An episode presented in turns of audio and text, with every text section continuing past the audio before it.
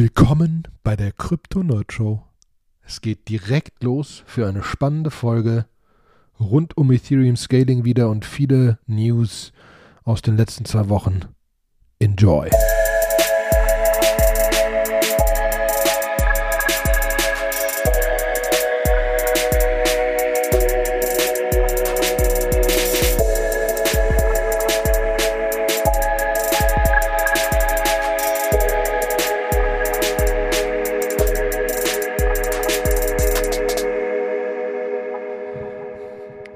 Einen wunderschönen guten Tag, liebe Zuhörer der Crypto Nerd Show. Ich kann ja weiterhin nicht die Interessierte sagen.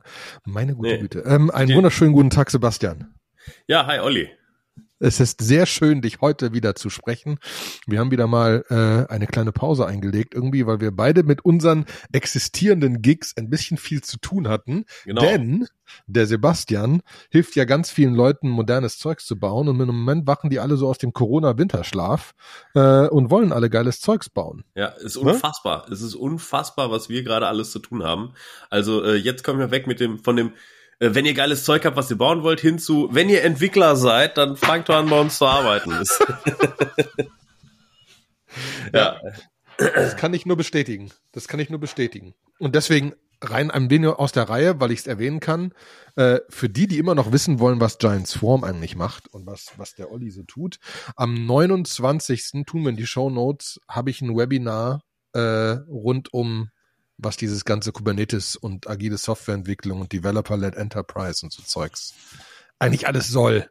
Ist ähnlich kompliziert wie dieses Krypto-Gedöns, über das wir hier reden. Ja, cool. Komme ich, ja? komm ich gerne dazu. Lerne ich mal was über Kuba, Kubernetes.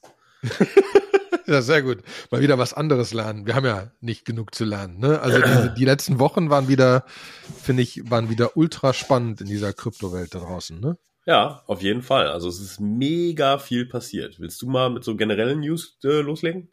Ja, genau. Also ich, also ähm, ich habe ja in einer der, der Folgen davor zum Beispiel schon mal über MobileCoin gesprochen und da ist also jetzt einiges passiert. Ähm, es hat damit angefangen, dass, also Moxie, der Gründer von Signal, ist ja einer der Mitgründer quasi von MobileCoin. Deswegen war es erwartet, dass irgendwann mal Signal MobileCoin integriert. Jetzt war es soweit und Signal hat einen Test gelauncht in UK, dass man mit Mobile Coin da Geld hin und her schicken kann oder Mobile Coin hin und her schicken kann. Ähm, und das geht halt wirklich sehr einfach über deine Handynummer und kein wildes Erinnern von irgendwelchen anderen Sachen und es geht innerhalb von einer Sekunde und es sind kaum Gebühren und, und so weiter und so fort und klingt erstmal ganz cool, gab einen riesen Shitstorm. Ne? Wie man, also so, wir, wir leben in der Kryptowelt, ne? Da gibt's so da gibt es so sehr viele Leute, die eine sehr klare Meinung zu sehr vielen Dingen haben. Ähm, und ob das alles so relevant ist, ist auch so die Frage. Aber ein paar Sachen sind schon relevant. Ich, ich stelle mal ein paar ähm, Fragen. Also ich habe ja, äh, ja Mobile genau. Coin nur über dich irgendwie so nachverfolgt. Wo, wo hätte man das kaufen können, wenn man es kaufen wollte? Oder wo kriegt man das? Das ist Punkt eins. Kriegt man im Moment auf ftx.com. Mhm. Und ich glaube, das habe ich letztes Mal schon gesagt, keiner weiß, hat genau eine Ahnung, warum das da überhaupt ist und wie das da überhaupt hinkommt, weil keiner genau der Ahnung hat, wo die 250 Millionen Pre-Mined Coins überhaupt sind. Ah ja, ein Schelm der böse. So ein bisschen, ne? Das ist so ein bisschen schon mal das Problem, ne? Ähm, weil wir wissen alle, dass, ähm, dass so ein Ripple und so ähm, auch nie auf große Begeisterung gestoßen ist. Und Ripple jetzt sogar darüber nachdenkt, irgendwie ein großer, eine große Teile ihrer Reserve einfach zu löschen und, und nach DevNull zu schicken um dieses Problem zu lösen, weil sie einfach ihre eigenen Coins nicht loswerden, weil die Milliarden an Geld da liegen haben. Ähm, und da ist auch die Frage, wo liegen denn die Mobile Coins? Ähm, und ein paar liegen halt auf FTX äh, und ansonsten weiß keiner und weiß auch noch keiner, wie es da weitergeht und sie haben auch immer noch keinen Plan. Habe ich schon mehrfach anmoniert und sie sagen immer wieder, ja, wir müssen noch gucken mit den Anwälten, wie wir das machen, wie das überhaupt funktioniert. Im Moment darf man als Amerikaner eigentlich gar nicht das Zeugs haben und so, diese Standarddinger. Ne? Sie, sie versuchen halt, das noch legal hinzukriegen. Ob sie das jemals legal hinkriegen, weiß ich nicht. Mhm. Ähm, wie, heißt, wie, wie findest du ja. denn das? Also ich kenne ja das, WeChat hat ja auch so eine, so eine eigene Währung, ne? Da kommt ja so ein bisschen her, ne? Die, die Chinesen, die bezahlen ja irgendwie am Bahnhof irgendwie äh, jeden, jedes kleine Getränk dann irgendwie über WeChat, über so, so Barcodes, die dann irgendwie gescannt werden. Ne? Wenn, wenn Signal in diese Fußstapfen treten möchte, ne? ähm, jetzt muss man natürlich wissen, dass bei WeChat ist das natürlich alles an die chinesische Währung äh, geknüpft. Aber wenn man jetzt so einen Mobile Coin hat, der jetzt, was ist der denn gerade wert? Ja, das ist der Punkt. Also im Moment ist das gesamte Ding ja irgendwie 1,2 Milliarden wert. Okay, also die Marktkapitalisierung von Mobile Coin. Marktkapitalisierung von den 250 Millionen Coins. Okay. Ähm, Und man weiß nicht, wie viele in Circulating Supply sind. Das ist nicht klar. Also wie viel so. Nee. Ah ja, okay. Also doch, doch, nee, nee, halt, genau. Circulating weiß man nicht. Mhm. Ne? Ähm, äh, ich glaube, es sind sogar mehr jetzt im Moment. Ich müsste nochmal auf äh, äh, irgendwie gucken, was im Moment, was im Moment die Market Cap ist und so, ne? Aber ähm, also der Punkt ist halt, es sind 250 Millionen draußen oder, oder existieren äh, und es weiß keiner genau, ähm, wie viele jetzt jetzt in Umlauf sind. Es sind ja 250.000, es sind 20 Euro im Moment, 20 mal 250 Millionen sind 5 Milliarden. Ich ziehe es zurück, ist 5 Milliarden wert. Ja, okay. Kleiner so, Unterschied. Ne? so. Und 5 Milliarden einfach so für einen Test in UK. Und es ist halt hoch fluktuierend und das ist ja auch irgendwie ein bisschen nervig. Also die Volatilität ähm, ist sehr hoch, das meinst du, ne? Ja, genau. Und, und, und, da, und, und das ist halt so, so, so, so ein bisschen der, der nächste Punkt. Das heißt, weiß keiner genau, wer was hat. Ähm, es ist relativ wenig am Markt, so dass die Fluktuation, die, die, die Volatilität, Entschuldigung, einfach sehr, sehr hoch ist. Mhm. Ähm, es ist nach meiner Meinung nach immer noch ein sehr gutes Privacy-System.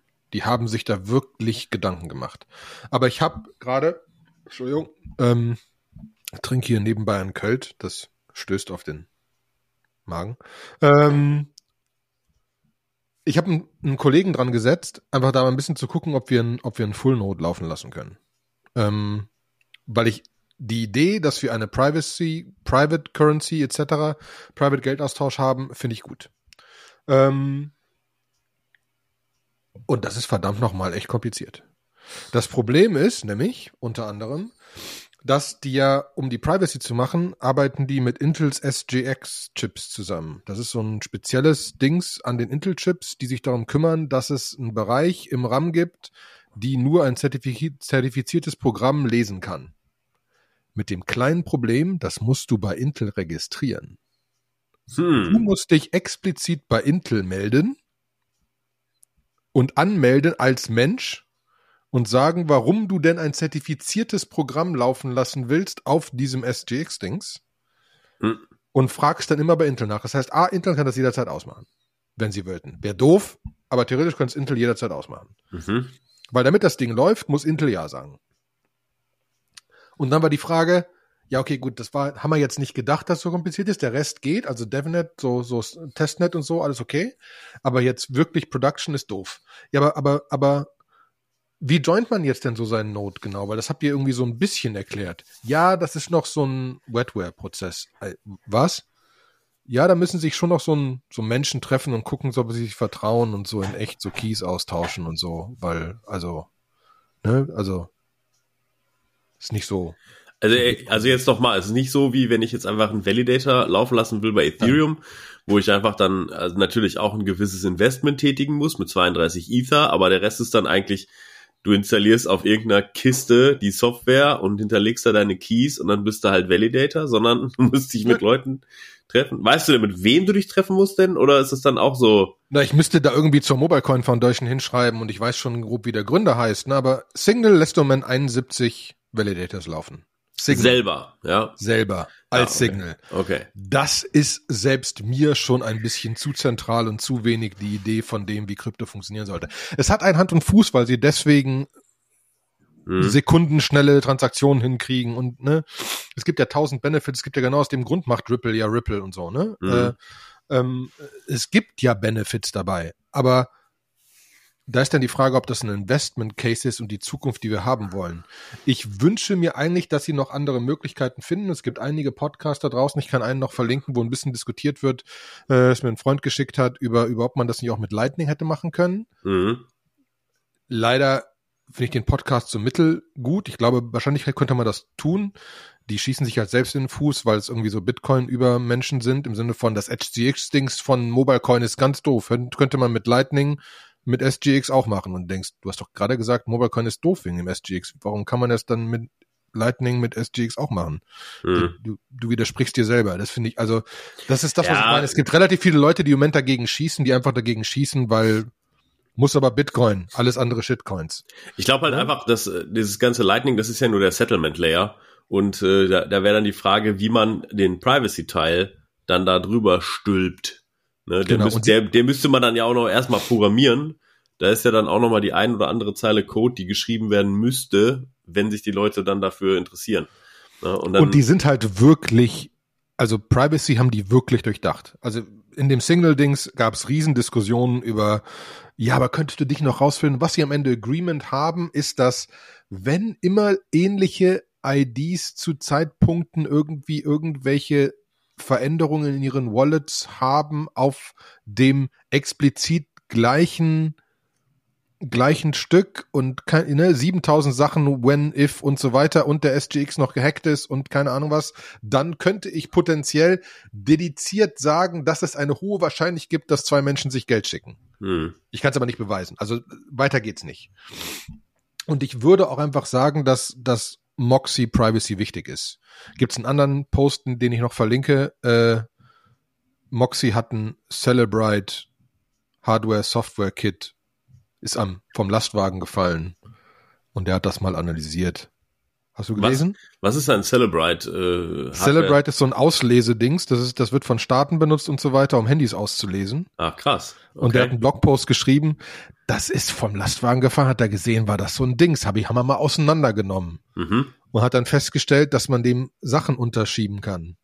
Und deswegen ist explizit in Signal gibt es jetzt so random Dateien, mhm. die kriegen manche Leute, das ist einfach nur, weil Software schön ist, die random Dateien hat. Und wundert euch nicht, wenn die auch bei euch sind. Es macht die Software nur schöner, hat aber keinen Effekt.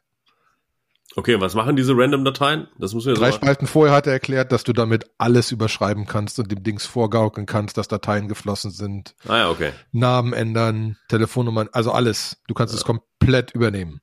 Und jetzt ist in Signal sind so Random-Dateien drin, die irgendwelche Sachen machen. Aber wenn man das liest, wieder stellt man fest, okay, ich glaube schon, dass Signal und Moxie kein zentrales Wir wollen Geld machen Ding bauen wollen. Ne? Naja, äh, ja, ja. Also da denke ich mir ja immer nur, ähm, irgendwie müssen sie den ganzen Bums ja auch finanzieren. Ne, das ist ja irgendwie, ich werde auch mal ständig. Ja, aber gefragt. finanzieren sie bis jetzt ja auch schon, ne? Ja, weißt du, das weiß man ich, aber auch nicht, wie nachhaltig ich bin bei dir. Ist, ne? ich, ich, ich bin genau bei dir, deswegen hätte ich es lieber anders.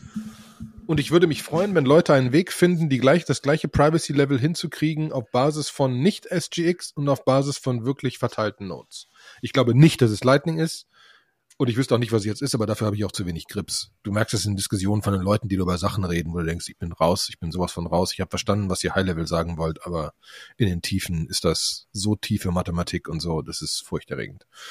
Ähm, aber ich finde es halt spannend. Ne? Es ist spannend im Moment. Ich bin, ich bin ein bisschen ich find's, ich find's super, was sie machen. Ich find's super, dass es kommt. Ich find's, ich freue mich wirklich drauf. Ich glaube nicht, dass es jetzt so ein Krypto-Investment-Dings ist, weil es dafür unglaublich risikoreich in alle Richtungen schlagen kann und eigentlich gar nicht so viel Market Cap haben sollte. Es geht um Austausch von Geld. Ähm, und vor allen Dingen ist mein Punkt einfach so, es ist nicht die Richtung, in die wir gehen sollten in manchen Abteilungen. Es ist aber leider auch, dass wir keine richtige Unterhaltung haben, weil du zu viele Leute haben, die zu viel, zu viel Monetary Interest in verschiedenen Sachen haben. Mhm. Ja, das, das ist auch eine Sache, die mir aufgefallen ist. Mhm. Und da kann ich, kann ich aber gleich noch mal was zu sagen. Da ist ja noch ein paar mehr News. Ähm, aber äh, spannend. Ja, ähm, genau. Ich wollte noch kurz erwähnen, ähm, es gibt, äh, Tim Ferriss hat einen Podcast mit Balaji Srini, Srinivasan, habe ich jetzt komplett zerstört den Namen, äh, Ex-CTO von Coinbase. Ähm, zwei Stunden Podcast. Ich habe selten Tim Ferriss so still erlebt. Ähm, und der Typ hat äh, also krasse Sachen, sehr, sehr, sehr, sehr, sehr weit gedacht, wo, wo Krypto weitergeht und so weiter. Er hat auch ein ähm, ein eigenes, eine eigene Webseite jetzt mit einem Newsletter, 729.com, ähm, wo er so Aufgaben gibt, ähm, was man denn so machen sollte. Nur um die Aufgaben zu erklären, der erste Newsletter war über, wie man ein, eigene, ein eigenes Land startet. Ähm, Der zweite geht um Quantum Computing und Proof of Memory. Im nächsten ging es um Bitcoin-Kriegen um und so indische Krypto-Memes zu bauen. Und jetzt geht's äh, um Board Elon Musks Posts ihm vorzuschlagen, wo man 100 Dollar in Bitcoin verdienen kann pro Tweet. Ähm, also es ist ein komischer Newsletter, aber kannst du jede, sitzt jedes Mal da sagt, oh, ich muss jetzt acht Seiten lesen und ich weiß, ich werde wieder so viel lernen und so viel. Ja, das ist, das ist ja das äh, Schöne an dieser ganzen Kryptoszene. Es ist immer alles sehr weird und auch so ein bisschen ja. esoterisch und auch so ein bisschen schräg und schrullig. Aber es macht doch irgendwie Bock und irgendwo ist dann auch doch immer so ein, so ein Korn drin, wo man so sich so denkt, okay, hier, denk, hier denken gerade Leute drüber nach, das könnte man mal zu Ende denken. Ne? Ja, da, genau. ist dann, da ist dann doch irgendwo Substanz. Äh, auch wenn sie sich hinter eine Menge Dogecoins oder Dogecoins irgendwo verbirgt. Ja, ja, genau. Wobei ein paar Leute mit, haben mit Dogecoin jetzt sehr viel Geld gemacht. Vielleicht kommen da spannende Innovationen raus, kann ja auch sein. Ne? Ja, aber genau dieses Geld machen. Du hast das ja vorhin schon angesprochen. Das ist so, ähm, als äh, ich irgendwie 2020 im Februar den, äh, den Blogpost über Ethereum 2.0 geschrieben habe und über die ganzen DeFi-Tools, die alle rausgekommen sind, da war es eigentlich alles gerade auf einem sehr schönen Level ähm, weil es unheimlich viel Innovation gegeben hat, sehr viel Technik gegeben hat. Man hat sich zwar in so einem Bärenmarkt befunden, so, und äh, das hat aber die ganzen Spekulanten alle irgendwie auch draußen gehalten. Und jetzt momentan ist ja wirklich irgendwie, wenn du irgendwo hinkommst und da Substanz, ja, das ist wie so ein Hoodie. Ja, den, äh, wenn man den irgendwie quasi, so ein Hoodie ist ja immer schön flauschig, bis man den das erstmal wäscht. Und so eine Kryptogruppe, wo echt ein paar Leute drin sind mit Substanz, äh, das ist immer ganz nett, bis dann die Spekulanten kommen und dann so, when Moon, when Lambo. Ja, so. ja, vor allen Dingen, warum müssen die alle keine passende Grammatik haben? Also super oft in diesen Gruppen ist wirklich, da kommen Leute rein, die fragen einfach nur when Moon und when kann und wenn ne, irgendwelche kryptischen Dinger, dann werden Abkürzungen und so weiter, wo ich immer feststelle, okay, ich verstehe wieder kein kein Stück und so. Genau ja, und äh, deswegen auch hier nochmal eine Lanze zu brechen. Also ich habe gestern Abend äh, richtig Spaß gehabt bei der äh, ETH Global beim Talk von Vitalik Butterin der wirklich, also sehr, sehr komprimiert in einer Stunde alles gegeben hat, äh, um zu zeigen, wo es bei Ethereum jetzt hingeht. Und da ist, da ist richtig, äh, also richtig Druck auf dem Kessel, was da alles passiert. Ne? Ähm, 100 äh, Prozent. Ja. Kommen wir, kommen wir. Ich habe noch eine andere Sache, die ich vorher erwähnen sollte. Ja, klar. Ähm, ähm, wollte, wollte, sollte. Ähm, wir wissen ja alle irgendwie gefühlt, dass Square einiges auch in der Bitcoin-Gegend tut und äh, überhaupt Jack von Twitter, Bitcoin Mark und so weiter und so fort ähm, und dass da einige Sachen sind. Und Square und Ark Invest haben ein Paper rausgebracht, ähm, warum Bitcoin die Renewable Energy Future treibt.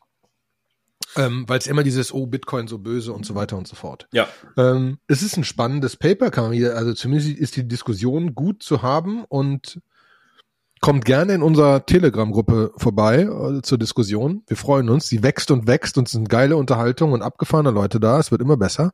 Äh, und, und kein When Moon. ähm, äh, wir werden das auch raushalten. Man, ähm, aber, manch, manchmal glaube ich auch, aber manchmal auch ja. occasionally ist ja nicht so schlimm. Ne, ähm. Ja, aber es gibt auch, aber es gibt, also da, ich finde die Substanz, wie, die wir da drin haben, die tiefe, die tieferen Diskussionen sind schon geil. Ne? Ja. Das sind Leute, die sich wirklich um Sachen kümmern. Ja, ja. Äh, und und und dieses, was sie halt sagen, und das ist ja gar nicht so falsch, wenn Bitcoin-Miner eine Sache brauchen, dann ist es preiswerten Strom. Und im Moment ist Solar, Wind, Water, sonst was eigentlich mit am billigsten. Die sagen besonders Solar und Wind. Ähm, und darüber hinaus können die das relativ flexibel betreiben und Peaks wegnehmen.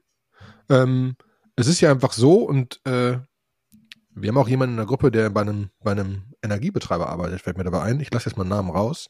Ähm, es ist einfach so, dass diese Stromnetze echt kompliziert sind und super oft auch zu viel Strom produziert wird. Und wenn die das abnehmen, tut das dem Stromnetz nur gut. Und wenn du dann im Ökostrombereich auch mal Peaks hast oder so und abnehmen und also deswegen, es ist nicht so, dass das schwarz und weiß ist und ich finde den Gedanken zumindest spannend, dass die sich eher da ansetzen, wo es preiswerten Strom gibt, der eher ökologisch nachhaltig ist ähm, und damit das System treiben. Paper verlinken wir, ist einfach länger ne? Mhm. Äh, und, und kann man sich genauer angucken. ist aber auf jeden Fall, also ist ein, ist ein guter Gedanke. Ähm, weil ich glaube immer,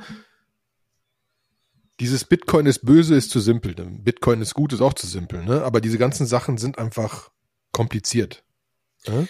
Ja, ähm, also äh, da, es gibt ja sehr, sehr smarte Menschen. Ich denke, ich bin immer, ich bin immer auf der, der Meinung, dass zum Beispiel, wenn ich mit jemandem über Ethereum 2 spreche und den Switch auf Proof of Stake, dann gibt es sehr, sehr schlaue Menschen, die mir manchmal sagen, Proof of Stake wird nicht funktionieren. Und ich sage, what? Doch klar. Und die sagen, ja, nee, das ist halt momentan alles austariert. Jetzt gerade geht das auch noch, aber stell dir vor, die Marktkapitalisierung steigt auch noch weiter dann werden, dann wird es irgendwann an einen Punkt kommen, wo es einfach äh, nicht, nicht mehr ökonomisch ist. Da musst du so viel Kapital binden in einen Validator Stake und so weiter und so fort. Ne? Und da diskutieren wir dann immer, weil ich das Problem gar nicht so sehe. Ich denke mir dann, ja, dann macht man die Committees größer, die halt einen, einen Block proposen, also oder Block attesten. Du hast ja momentan, glaube ich, irgendwie so 16 Proposer und pro, pro Proposer hast du 64 Tester oder so. Wenn du das alleine verdoppelst, hast du zwar mehr Rechenaufwand, äh, um so einen Block irgendwie rauszukriegen, aber die müssen ja schließlich alle zustimmen, dass das valide war. Ähm, mhm. Sonst gibt's da Ärger und so. Ne? Und das, äh, das ist ja dann irgendwie immer so ein Spiel, das kannst du immer höher machen. Ja, das sind einfache Variablen, an denen du schrauben kannst. Deswegen glaube ich halt schon, dass es funktioniert. Aber die Bitcoin-Maximalisten, die glauben daran, dass es gerade nicht funktioniert mit einer steigenden Marktkapitalisierung. Die sagen, man, man braucht diese Energie, die Bitcoin hat und so, um das Netzwerk zu beschützen. So, ne? Und ähm, da bin ich halt mal total gespannt, weil halt irgendwie, also die Market Cap von Bitcoin ist zwar immer noch, äh, was ist die zehnmal so hoch wie die von Ethereum? Ich weiß es gerade nicht auswendig. Ich glaube, ja. Ich gucke. Irgend sowas, aber es ist einfach, es ist einfach das größte Netzwerk. Und wenn es funktioniert, dann finde ich irgendwie, dann ist ja schön, dass viermal. Man, äh, ja, viermal ja, nur. Viermal nur. Ne? Es ist ja schön, dass man dann irgendwie Stromspitzen abnimmt, wenn sie keiner braucht. Aber äh, vielleicht könnte man auch einfach in der Zeit was anderes machen. Ja.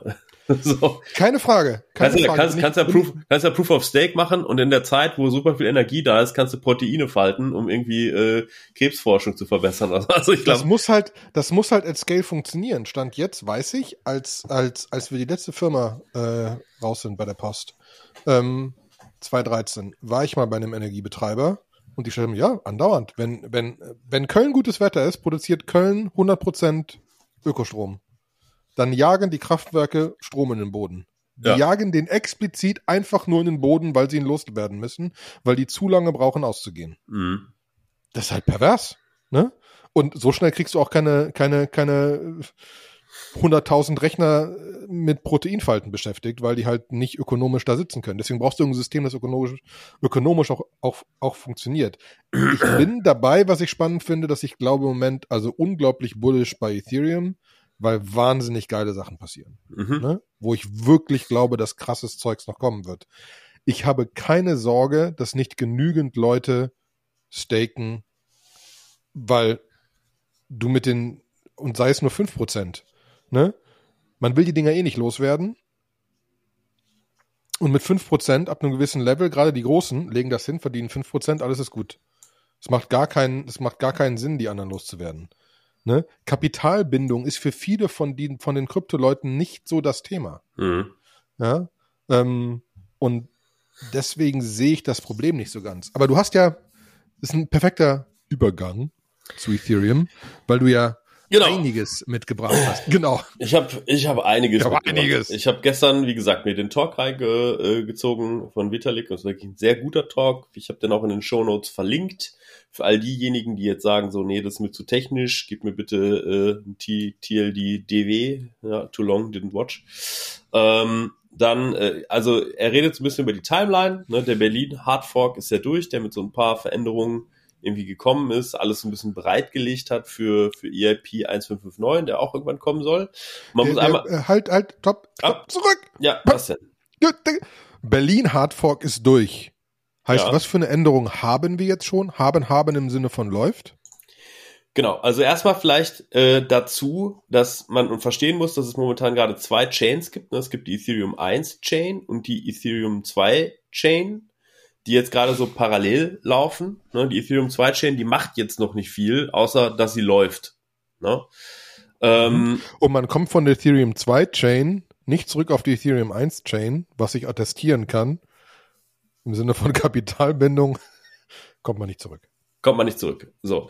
Äh, bei der Ethereum 1 Chain werden jetzt alle Sachen so ganz langsam aber sicher umgesetzt, äh, um ja, so irgendwann mal auf die Ethereum 2 Chain zu kommen, plus Sachen, die, die sie halt so brauchen. Ja. Ähm, sie haben zum Beispiel äh, den EIP 2565, das ist so, ein, so eine Gas-Fee-Erweiterung, ähm, wo sie einfach ein paar Opcodes so verbessert haben, dass sie etwas äh, gaseffizienter sind. Ne? Also einfach. Opcodes? Äh, müssen hier ab und zu mal. Ja, genau. Also es ist ja so, dass man eine Programmiersprache benutzen kann, Solidity. Das ist, ähm, das ist halt die Programmiersprache, mit der man Smart Contracts entwickelt. Und wenn die kompiliert wird, dann wird das runtergebrochen auf so eine Maschinensprache, äh, auf sogenannte Opcodes und die verbrauchen halt immer Gas. Ne? Also okay. je länger dein Smart Contract ist, je mehr Zeilen Code du hast, desto mehr Gas verbraucht er auch. Weil und, er mehr Opcodes drin hat. Weil er mehr Opcodes drin hat, genau. Also und, mehr Dinge, die Sachen machen. Genau. Und es gibt jetzt einfach, es gibt bestimmte Opcodes, die verbrauchen viel Gas, es gibt Opcodes, die verbrauchen wenig Gas. Ne? Und am Anfang, als man Ethereum entwickelt hat, da ist man da ein bisschen banal rangegangen äh, da hat man sich so überlegt, so ja gut, okay, da ist man sehr von so einer Prozessorarchitektur dran gegangen, hat gesagt, was ist denn teuer für einen Prozessor, das kostet dann halt viel Gas und so. Inzwischen hat man das dahingehend ein bisschen abstrahiert, weil, also ob der Prozessor jetzt da an der Stelle schwitzt oder nicht, ne, man muss überlegen, das Ding wird dann auf Grafikkarten irgendwie ausgeführt. Ähm, das ist fast irrelevant, sondern es ist eigentlich sinnvoll, diese Opcodes synthetisch dahingehend so ein bisschen abzuändern, dass bestimmte Sachen halt effizienter werden oder halt günstiger werden, die vielleicht viel gemacht werden, dass es vielleicht Opcodes gibt, die äh, bestimmte Dinge, die es in Smart Contracts gibt, ähm, ich möchte gerne hier was abziehen und da was dazu addieren und das vielleicht in einem Opcode machen, weil Transaktionen sind genau das. Äh, von irgendeinem Konto geht was runter, auf irgendein anderes Konto geht was drauf. Ganz, ganz banal gesprochen. Das ist jetzt nicht das, was in EIP 2565 drin ist, sondern das ist mehr so eine, so eine Metapher jetzt von mir an euch. Ne, solche Sachen haben sie halt günstiger gemacht. Ne, die sind jetzt, äh, die sind ja jetzt drin. Da sind noch ein paar andere Sachen drin. Ähm, aber, aber ganz kurz, das heißt aber, wenn ein, wenn, wenn ein Smart Contract so eine Trans so ein Ding macht, dann muss der trotzdem seinen Smart Contract upgraden, um dieses EIP, also oder läuft das automatisch? Müssen die jetzt, nee. also ah, alte Smart Contracts können das nicht nutzen, also können müssen umgeschrieben werden, um das zu nutzen, heißt müssen Upgrade durchlaufen. Nein, ähm, sondern es ist einfach, äh, also die, es wird einfach günstiger an der Stelle. Ach, ja, manche Sachen werden aber auch teurer. So, und ähm, da ist zum Beispiel eine Sache drin, dass, also das eins der teuersten Sachen sind eigentlich die sogenannten State Opcodes. Das heißt, du hast ja in Ethereum ein Smart Contract hat auch immer ein State. Ähm, der quasi pro Transaktion mitgeschliffen wird und wenn jetzt mit dem Smart Contract irgendwie interagiert wird, dann wird dieser State auch verändert. Und State äh, Access ist immer teuer gewesen. Ja, so und ähm, das kann einfach, das sind so Sachen gewesen, da, sind, da haben Hacker dann zum Beispiel Denial of Service gemacht, indem sie bestimmte Sachen gemacht haben. Das sind Sachen gewesen, die für Denial of Service genutzt werden sind, die jetzt teurer geworden sind, um einfach so Denial of Service äh, Sachen einfach teurer zu machen und deswegen nicht mehr so attraktiv zu machen.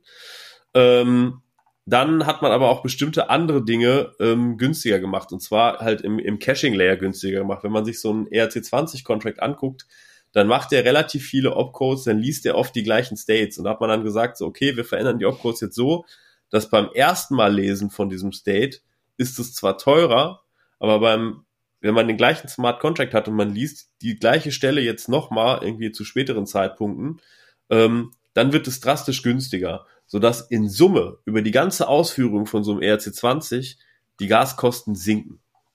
Na, das sind so, äh, so halt Änderungen gewesen, die sie gemacht haben. Ja. Warum liest man das gleiche Ding mehrfach über die Zeit? Ja, weil ähm, du musst dir mal angucken, wie so ein ERC20 auf der Ethereum Chain implementiert ist. Ne, das ist so, äh, da gibt's dann halt irgendwie äh, eine Liste mit allen Adressen, die die Leute sind, die, die quasi den Coin halten und so weiter und so fort. Könnte man bestimmt auch alles optimieren, ne, wenn man sich von Uniswap äh, V3 mal die Contracts anguckt, die machen sowas. Man nennt das unter den Fachleuten äh, Gas Golfing.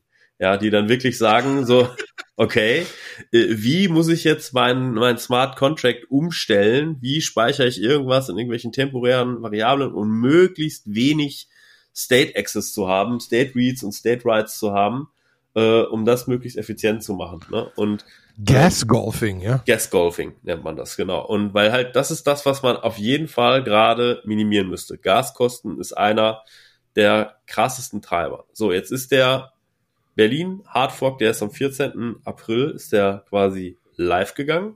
Hat auch dazu geführt, dass, dass irgendwie ein, ähm, ein Client war zwischendurch mal out of sync, ein Ethereum 1 Client, der von Ethernow. Oh ja.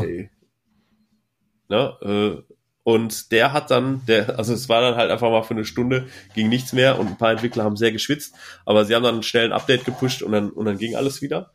Ne, ist dann auch mal spannend. Weiß man denn mittlerweile, warum das? Oder, oder weißt du, warum das out of, also? Ja, also ich habe. Wir haben ja ein Testnet und sonst was, also das ist ja eigentlich. Genau, ich habe ein Postmortem gelesen, aber ich habe es gerade nicht mehr im Kopf. Es war auch komplizierter. Es war definitiv, also ich hatte es ja, ist bestimmt kompliziert. Und genau, irgendwie mit, mit, mit Production Data, sonst was. Ne? Genau, ich also. habe äh, ich, ich hab's gelesen, habe mir so gedacht, so, ah ja, okay, aber ich wäre jetzt nicht in der Lage, es irgendwie wiederzugeben.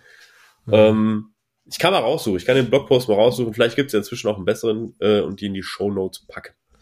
Spannend. Ja, ich find's spannend. Wir genau. hatten, wir hatten das gerade, wir hatten das gerade bei einem, kein Scheiß, also es sind ja immer, sind ja immer komische Sachen. Wir hatten, wir hatten gerade mal ein Production-Problem ähm, wegen einem Space. Konfigurationsdatei mit dem Space. Das ah, alles. okay. Ja, ja, nee, ich glaube so. Space, äh, Bums, Knall, alles kaputt.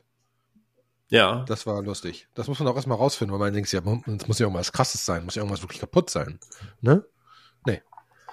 Ja, also es war der äh, Open Ethereum äh, Client, der für Etherscan auch benutzt wird. Das sind so rund äh, 12 Prozent aller, aller Nodes gewesen, die dann einfach temporär mal irgendwie halt out of sync waren. Und wenn ich in das, in das GitHub reingehe und sehe, gucke mal einmal, was, was das Problem war. Block Mainnet Issue. Naja, ich, ich gucke mir mal einmal die Files changed an.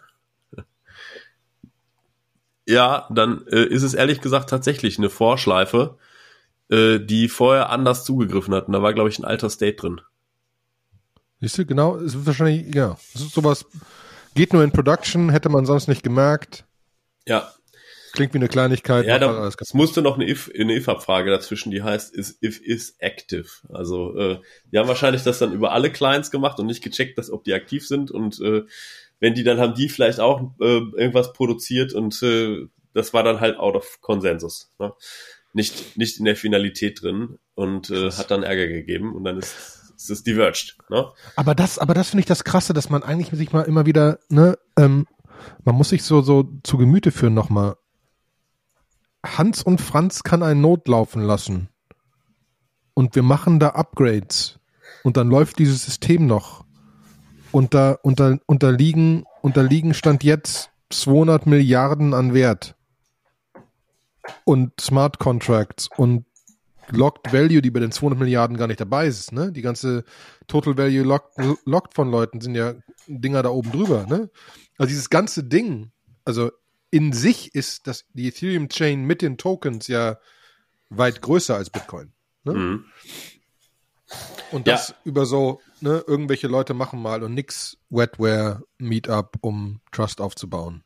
Ja, die treffen sich, glaube ich, doch, also zumindest virtuell relativ viel. Ähm, aber aber ja. Ja, so die Core-Leute mit den Core-Dingern. Aber wenn du willst, kannst du mitmachen. passiert dann einfach. Ne? Ja. Aber du kannst halt, also ich könnte jetzt eine von diesen Software-Dingern nehmen und äh, es ist Open Source und könnte es starten und könnte auch in dem Source-Code rumnudeln und irgendwelchen Mist bauen. Ne? Ja.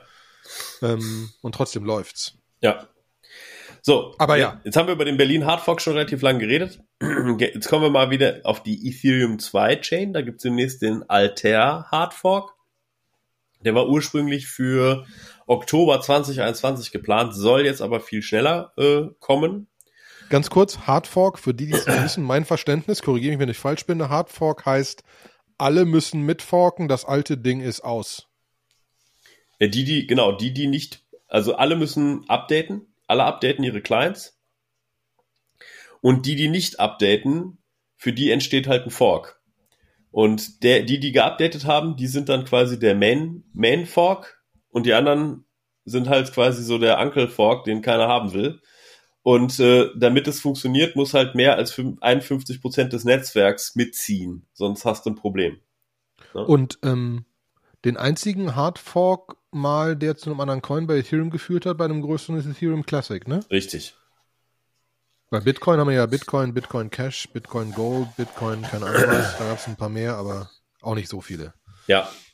Aber ich divergiere wieder, es tut mir leid. Äh, ich habe es heute mit Divergieren, äh, Volatilität. Äh, dementsprechend bitte weiter. Genau. Was macht dieser Altair Hardfork? Ähm, hauptsächlich das größte Feature ist, dass der, äh, dass der Light Clients nativ unterstützen wird. Also dass so diese Sync Committees, ne, das sind die diese Committees, die halt dann so Attestations machen, dass die halt jetzt nicht die komplette Beacon Chain irgendwie parat haben müssen, um irgendwas zu machen, sondern dass die sagen dann, ja gut, ich gucke mir die Transaktionen an, ich gucke dann so eine gewisse, gewisse Zeit auch zurück.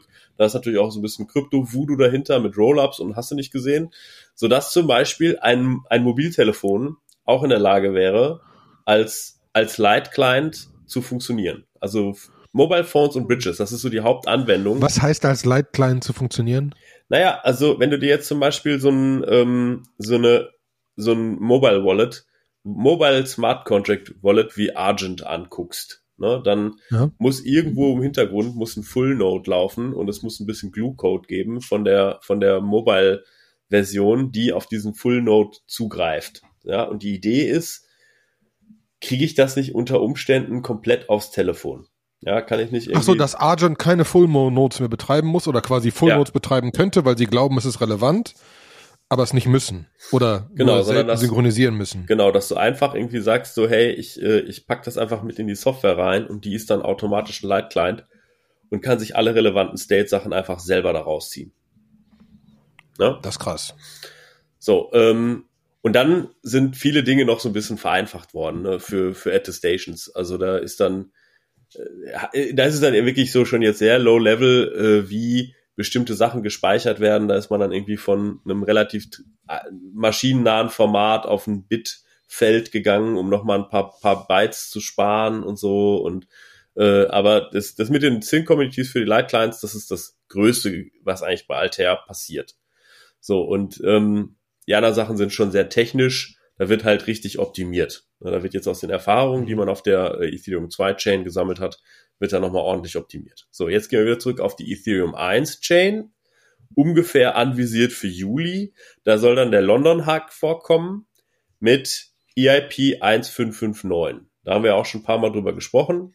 Das ist das Ding, wo äh, quasi der Mechanismus für die Gaskosten für so ein Smart Contract fundamental geändert wird von dass es von so einem Bieterverfahren weggeht hin zu so einem, es gibt eine Base Fee und man kann noch natürlich on top so ein bisschen tippen, um irgendwie äh, die Wahrscheinlichkeit zu erhöhen, dass man inkludiert wird. Aber die Base Fee, die geht dann auch nicht mehr an die Miner, sondern die wird dazu genutzt, um Ethereum einfach zu burnen, also wegzuschmeißen. Und äh, damit belohnt man halt quasi das ganze Netzwerk, weil Ethereum dadurch deflationär wird. Genau, das war gerade mein Punkt. Das habe ich nämlich auch dann irgendwann endlich gerafft. Es würde für, also der Burn-Level ist so hoch, dass es unter einer gewissen Anzahl von Transaktionen dazu führen würde, dass es immer weniger Ethereum gibt. Mhm. Genau. Weil das war ja ein Punkt, das Leute schon gesagt haben, ist nicht so ganz klar, wie viele gibt's denn und wie viel werden die denn mehr und wie werden die denn mehr, weil bis jetzt ist das nicht so, deswegen Transaktionen erhöhen die Anzahl von Ethereum, die es gibt. Mhm. Äh, und das ist dann anders, was natürlich spannend ist für den, für den Wert als solches. Trotzdem sind immer noch einige Miner dagegen, ne? Also ist immer noch. Ja, aber die Mehrheit. oder ist es vorbei? Ja, die Mehrheit ist schon dafür. Also äh, ich glaube halt irgendwie, vielleicht gibt es noch mal so ein Ethereum Classic 2, ja, so kann sein. Aber äh, ich, ich glaube nicht. Ich glaube halt, das wird sich durchsetzen. Punkt. Nee, ich glaube auch, dass es, also ich glaube Ethereum 2, Classic, bla, irgendwas, Ethereum, wir sind die coolen, wird es nicht geben. Ja. Ähm, vielleicht gibt es noch ein bisschen Streiterei, vielleicht gibt es noch ein bisschen Drama und wir können uns mit Popcorn hinsetzen und es ist halt für Diskussionen gucken, aber das ist, war's. Genau, es ist halt für alle die doof, die jetzt vielleicht gerade sehr teuer Grafikkarten gekauft haben und gehofft haben äh, und die vielleicht irgendwie von der Kalkulation irgendwie auf, auf drei Jahre irgendwo angelegt haben, dass sie drei Jahre laufen, damit das alles irgendwie Cashflow positiv ist. Die wird's treffen. Ja, die, äh, es ist einfach irgendwie, also das ist auch so ein bisschen das, was ich gesehen habe, dass die Leute, die, die dafür sind, den zu supporten, da siehst du auch schon, die, das sind Leute, die sowohl Ethereum 1 Miner als auch Ethereum 2 Miner betreiben und auch Ethereum eher so ähm, akkumuliert haben und gehalten haben. Und die Leute, die dagegen sind, das sind wirklich die Miner, die meinen, um dann auch sofort zu verkaufen und da wird nichts gehalten, sondern das ist für die einfach nur ein Business. Ne? Und das ist natürlich klar, dass die dagegen sind, weil wenn die Hardware noch nicht abgeschrieben ist und ähm, man dann anschließend durch die Base-Fee, ne, das ist ja auch, also angenommen, man burnt jetzt diese Ether, das reflektiert sich ja dann noch nicht. Das ist ja nicht dann direkt, dass in der Sekunde, wo die Ether geburnt werden, wird der ja. Preis höher, sondern das muss erstmal am Markt ankommen, bei den zentralen Exchanges muss irgendjemand sagen, ja, ich, ich habe jetzt, verkaufe jetzt nur noch weniger Ether ne, und macht das deshalb teurer und äh, dass sich das dann für alle irgendwo lohnt. Ne? Genau, und was ich aber spannend finde, es ist natürlich wirklich die Frage, müssen die auch deswegen jetzt ein bisschen aufs Gas treten, weil, weil die Mining Power runtergeht oder nicht mehr so steigt, wie sie es brauchen? Weil einfach kein, jetzt kauft auch keine Sau mehr Grafikkarten. Haben wir schon einen Effekt auf einen Nvidia-Kurs? Keine Ahnung, ich weiß es nicht. Also ich kann nur sagen, dass es definitiv erstmal einen Effekt haben wird auf die Grafikkartenpreise. Ne? Wir haben bei uns äh, eine, eine Werkstudentin bei den Elements und irgendwie hat uns die, unsere Office-Managerin, das ist so ihre Assistentin, die hat uns angesprochen, hat gesagt so, sag mal, haben wir irgendwo noch eine Grafikkarte rumliegen, mit der man einigermaßen vernünftig gamen kann? Und ich so, boah, keine Ahnung, äh, aber sind Grafikkarten so teuer? Und sie so, naja, eine, mit der du schon irgendwie einigermaßen decent gamen kannst, die kostet dann einfach schon mal deine 800 Tacken, wo ich mir denke, okay, 800 Tacken hat früher ein ganzer Rechner gekostet irgendwie. Da habe ich einen Kollegen, der gerade sich einen Rechner baut, weil er feststellt, ich habe hier noch so eine alte Grafikkarte, die habe ich früher mal gekauft. Die ist jetzt halt dreimal so viel wert, wie als ich sie gekauft habe. Mhm. Da baue ich mir jetzt einen Rechner drumherum, weil irgendwie ist ja doof, die so liegen zu haben. Also sie werden teurer im Moment. Du kriegst die halt nicht. Ja. Und da bin ich gespannt, ob sich das ändert. Wir haben natürlich irgendwie das, AI und so weiter. Das, auch, ne? das wird also, sich, das wird sich ändern. Also ich glaube, ich, für Bitcoin wird es halt weit, weiterhin interessant sein, aber sobald der Merge Ethereum 1 nach Ethereum 2 und das ist dann, was nach dem London Hard Fork passieren soll. Ne? Wenn dieser Merge passiert ist, dann gibt's einfach keine, keine Begründung mehr, warum du eine ultra krasse Grafikkarte haben solltest, sondern dann ist es Von sinnvoll. Bitcoin sind hier nur Spezialchips. Genau, in Bitcoin sind eigentlich nur diese ASIC-Chips, diese Spezialchips, genau. die das machen. Und äh, dann, dann ist einfach da Feierabend und dann, ähm, tja, ist ganz interessant. Dann generell einmal, wie soll dieser Merch irgendwie aussehen? Da hat er sich auch schon so ein bisschen ähm, drüber unterhalten, weil momentan ist es schon recht aufwendig, ein Full Node laufen zu lassen. Du brauchst extrem viel Festplatte. Das muss alles auf einer SSD sein.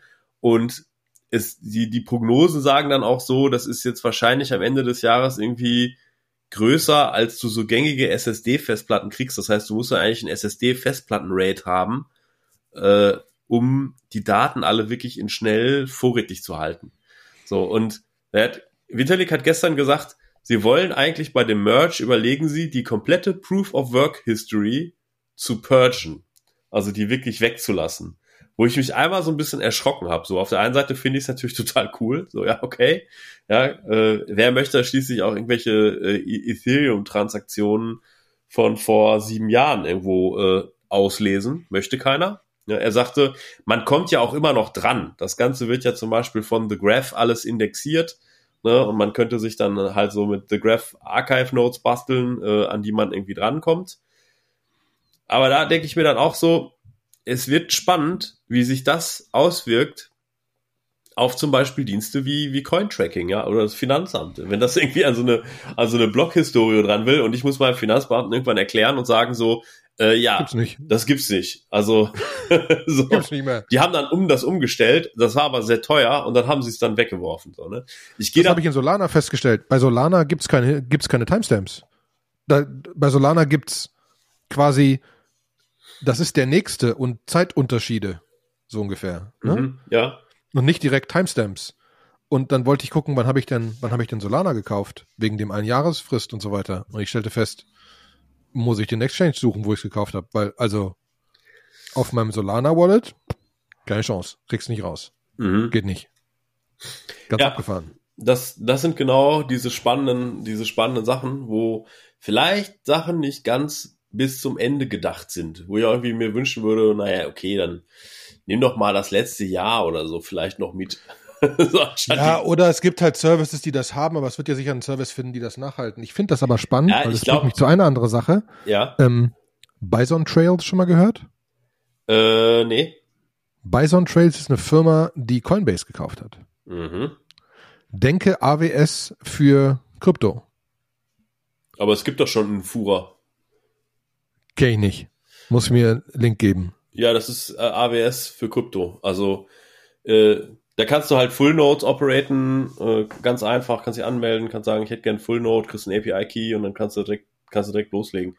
Dann ist das ähnlich. Dann müssen wir da vielleicht mal nochmal getrennt mal, vielleicht müssen wir sogar Sachen ausprobieren. Also Bison Trails hat Coinbase gekauft mhm. und Bison Trails ist auch genau das. Du hast halt ein API und kannst halt Ethereum Nodes machen und sonst was. Die machen das im Moment nur für Institutionen und äh, Menschen mit sehr viel Kryptozeugs und so weiter und kannst halt da halt auch, keine Ahnung, zum Beispiel Ethereum Staking machen, ne, auf mhm. deinen eigenen Dingern mit deinem eigenen Keys und so weiter und so fort. So wie ich es verstanden habe. Ja, ich glaube, die machen rein per API. Ja, die machen das glaube ich noch mehr. Also die stellen dir auch die Möglichkeit, also du kannst dann quasi private Chains laufen lassen, ne? Ja, du kannst ganz viel. Ich habe, ich, ich finde, es ist, es war in einem in einem Interview von einem von den Early Bitcoin, äh, von, von den Early Coinbase Investoren, der einfach meinte, das ist nochmal so ein Game Changer, was, was, was Coinbase damit machen wird für ihre, für ihre ganzen großen Kunden, mhm. wird nochmal ganz, ganz krass. Mhm, ja? Okay. Ja, klar, ne, ist, ist vielleicht interessant. Also das ist ein bisschen, ich, ich vergleiche das immer so ein bisschen damit, was Binance gemacht hat. Ne? Binance hat irgendwann ja die Binance Smart Chain, die ist ja nicht gemacht worden, ähm, weil die Bock drauf hatten, sondern die ist wahrscheinlich gemacht worden, weil sie sich überlegt haben, wenn wir jetzt interne Transaktionen haben, ein Binance-Account überweist Ethereum an einen anderen Binance-Account, schiebt das von links nach rechts oder so, muss ich dann wirklich immer Gas bezahlen, kann ich das intern machen?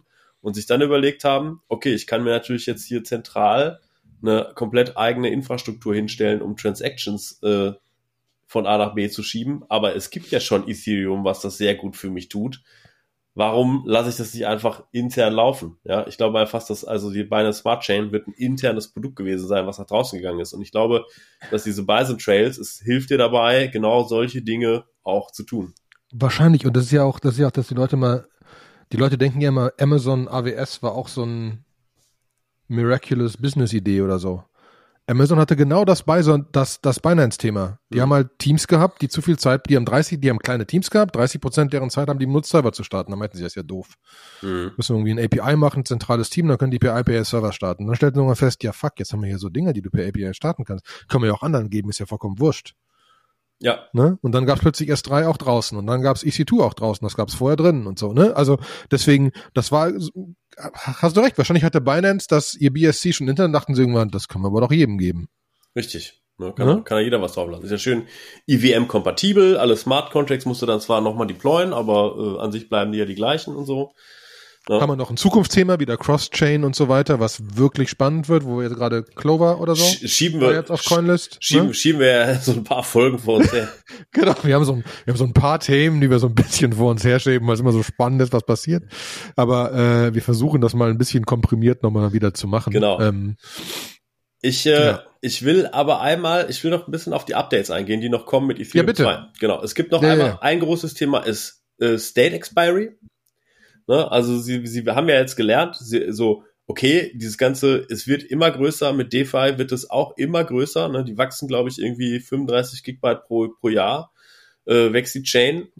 Ähm, und ähm, sie haben sich überlegt, wie kriegen sie die State Size aus den Clients raus. Und da haben sie sich halt genau dann gedacht, was ist, wenn wir, wenn wir das einfach nach einem Jahr expiren lassen und wir führen neben den Validatoren in der Ethereum 2 noch einen weiteren, eine weitere Art ein, und zwar Witnesser. So, und Witnesser sind die einzigen, die wirklich den kompletten Full State haben. So, und ähm, die anderen haben den dann nicht mehr. Und wenn du dann mal an wirklich alte Informationen dran willst, an Transaktionen, die älter sind als ein Jahr, also erstmal führen sie so eine neue Art von Epochen ein. Alles, was innerhalb von einem Jahr ist, kann ganz normal abgebildet werden. Alles, was älter ist als ein Jahr, also ungefähr, reden halt immer in Epochen. Äh, da muss ich dann halt quasi ein Witnesser fragen. Das kostet dann extra Gas, ne, damit der äh, Witnesser auch natürlich ökonomisch incentiviert ist. So, und in der Sekunde, wo ich den State dann anfasse, wird der auch in die aktuelle Epoche überführt und ist beim nächsten Mal dann auch günstiger. Ne? Also eigentlich wie so ein Cash. Aber die Idee ist clever, vor allem, weil du dann feststellst, nach einem Jahr will wahrscheinlich am meisten eh nicht und wenn, dann ist es halt, ist es halt so, ne? Ja, genau. Genau, das ist es. Ne?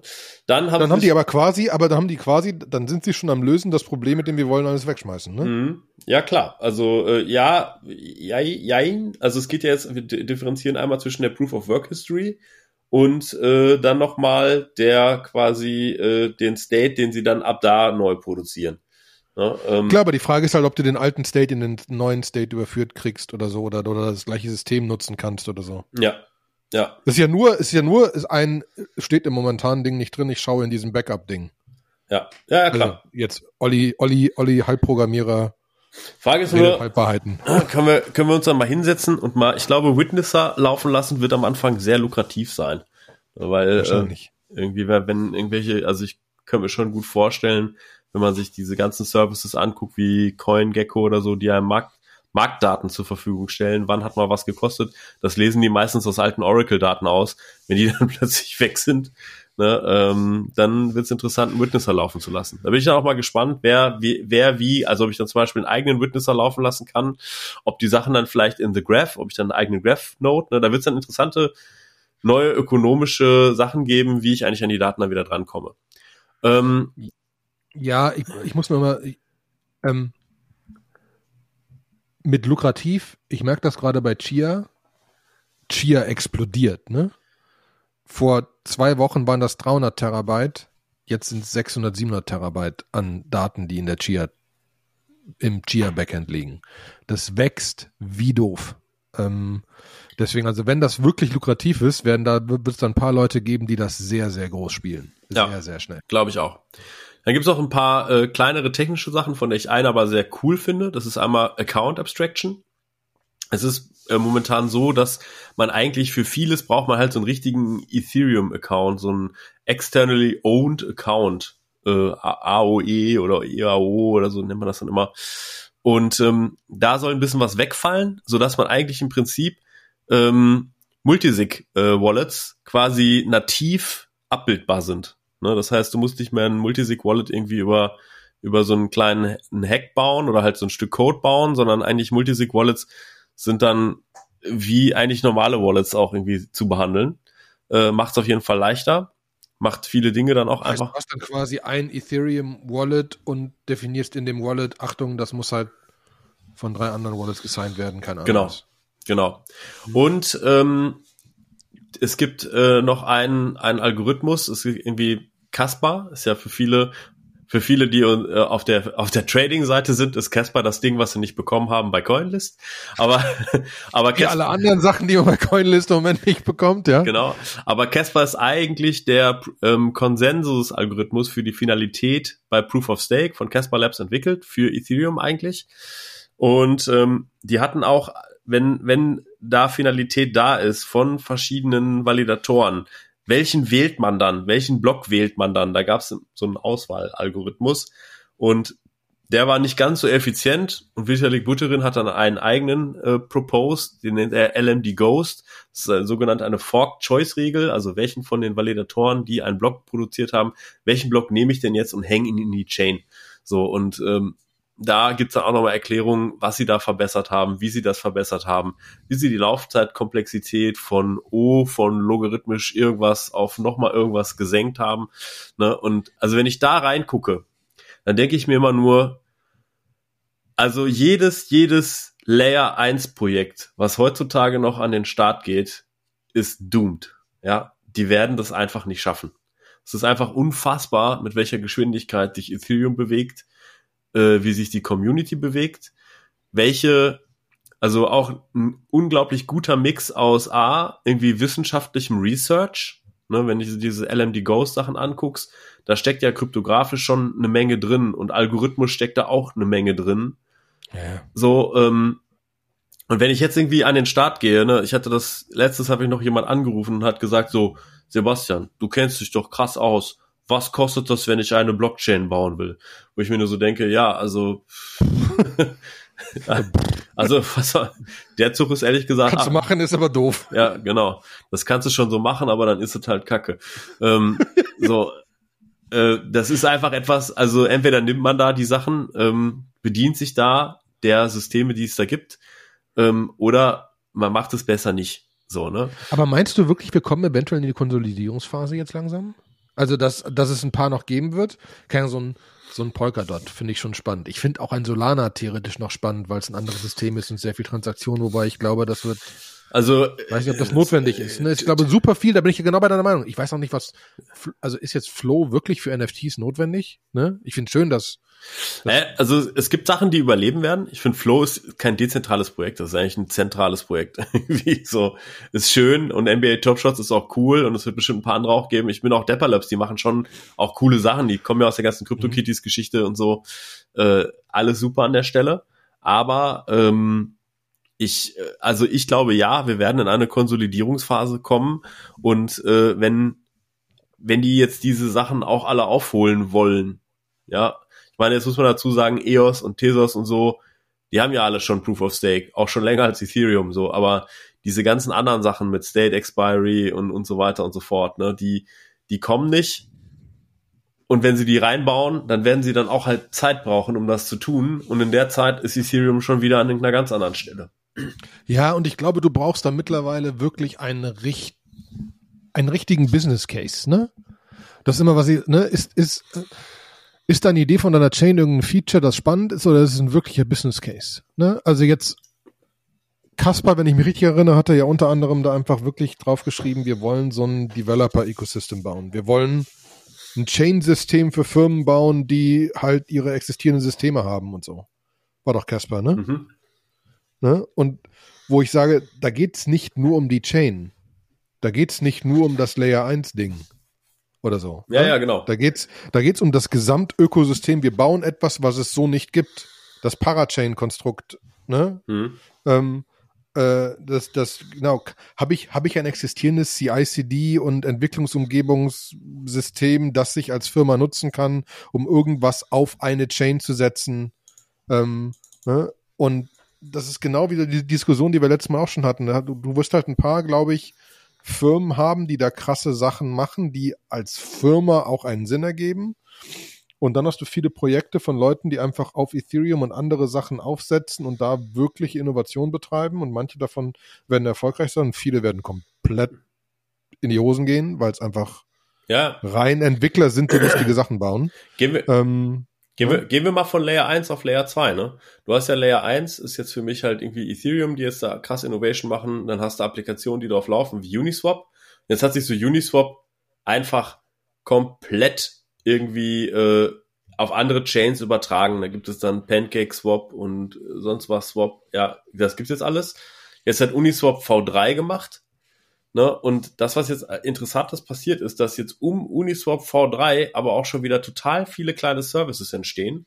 Ein Ding, was ich da äh, gestern gefunden habe, ist irgendwie Visa Finance, ähm, was quasi so auf NFT-Basis abbildet, ob du Liquidity Demand, also dass du Investoren signalen kannst, ich hätte gerne Liquidität in dem Bereich und so weiter und so fort. Investoren können das dann schnell sehen und können das auch vor allen Dingen schnell anbieten können daraus so ein bisschen die Negotiation machen. Wie viel sind sie bereit an Gebühren zu bezahlen? Wo sind noch Defizite? Wo ist irgendwas, wo ist Liquidität noch nicht so äh, ausgenutzt und so? Und das ist total spannend, was da jetzt gerade passiert und auch wieder auch mit ganz viel äh, Research gefüttert und ganz pragmatisch, aber immer auch am Kunden. Ne? Und das sind einfach Sachen, die ich sehe, die bei Ethereum jetzt gerade passieren, die ich nirgends woanders sehe.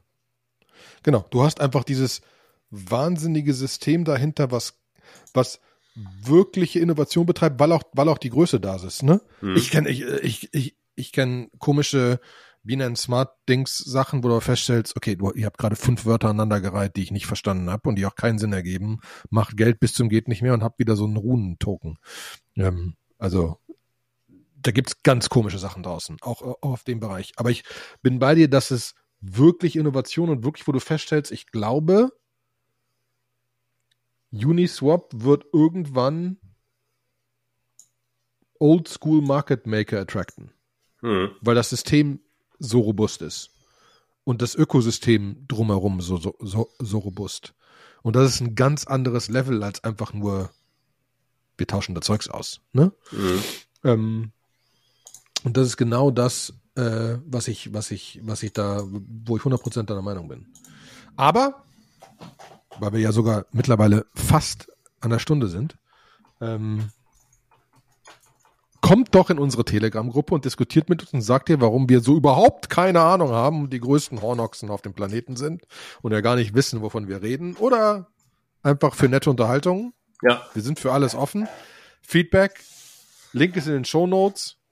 Ähm, und ja, ansonsten, Sebastian, war es eine traumhafte Unterhaltung. Ja, schönes Restwochenende. Ne? Gleichfalls. Alles klar, gut. Bis dann. Vielen Dank. Tschüss. 30 mit 30 Sekunden unter einer Stunde. Sehr gut. Ciao. Ciao.